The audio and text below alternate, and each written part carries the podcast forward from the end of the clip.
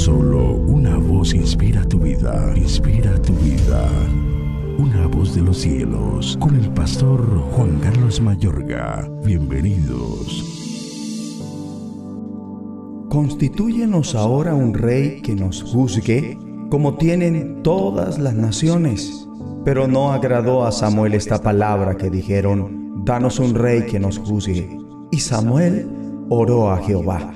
Y dijo Jehová a Samuel, Oye la voz del pueblo en todo lo que te digan, porque no te han desechado a ti, sino a mí me han desechado para que no reine sobre ellos. Primer libro de Samuel capítulo 8 versículos 5 al 7. Dios había proyectado que su pueblo fuera distinto a los demás. Proyectó una nación en la que Dios mismo era el rey. Pero Israel aspiraba a ser como todos los demás.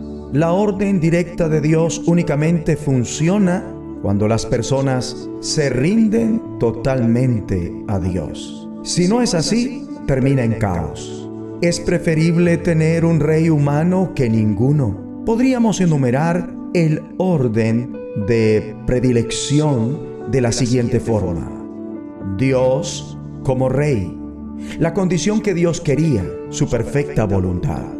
Un rey humano, la condición que Dios permitió, su voluntad permisiva. Ningún rey, la condición, ejemplo, en jueces, el caos.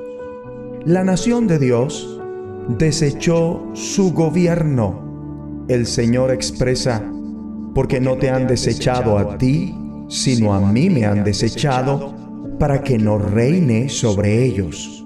El pueblo solicita un rey. Ellos demandan, danos un rey que nos gobierne como lo tienen todas las naciones. Samuel les avisa que los gobiernos humanos son endebles y engañosos.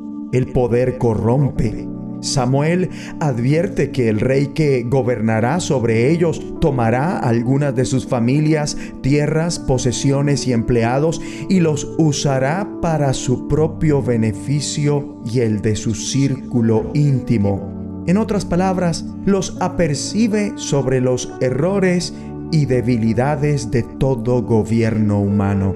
También los apercibe sobre los impuestos y la burocracia excesiva. Sin embargo, después de la advertencia, la nación exige, queremos un rey que nos gobierne. El Señor permitió el plan B. Les dio un rey. Saúl es elegido como el líder ungido de Israel para liberar a su pueblo. En el instante en que Samuel ve a Saúl en un santiamén, comprende que aquel era el varón que gobernaría al pueblo de Dios. Saúl, que procede de una familia humilde, se convierte en el rey ungido. Dios vierte su gracia al bendecir este nuevo propósito. Tres asuntos importantes le acontecen a Saúl que de cierto modo ahora te acontecen a ti y a cada cristiano. Primero, el Espíritu del Señor viene sobre él con poder cuando es ungido. Luego se convierte en una nueva persona, es transformado. Y por último, Samuel le manifiesta, podrás hacer todo lo que esté a tu alcance, pues Dios estará contigo. Así sucedió en Saúl y sucede en ti. Por más decaído que puedas sentirte ante una situación, por más lejos de que puedas sentir a Dios, por más arduo que en un momento dado pueda ser orar para ti, sin importar algún tipo de incertidumbre, el Espíritu del Señor está sobre ti, está siendo transformado a su semejanza y Dios estará contigo.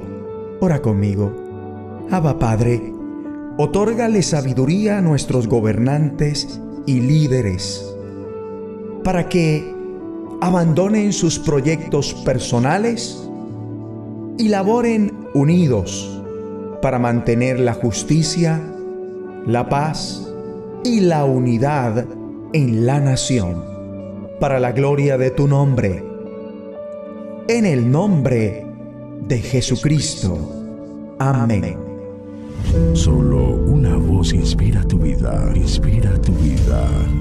Una voz de los cielos, con el pastor Juan Carlos Mayorga. Bienvenidos.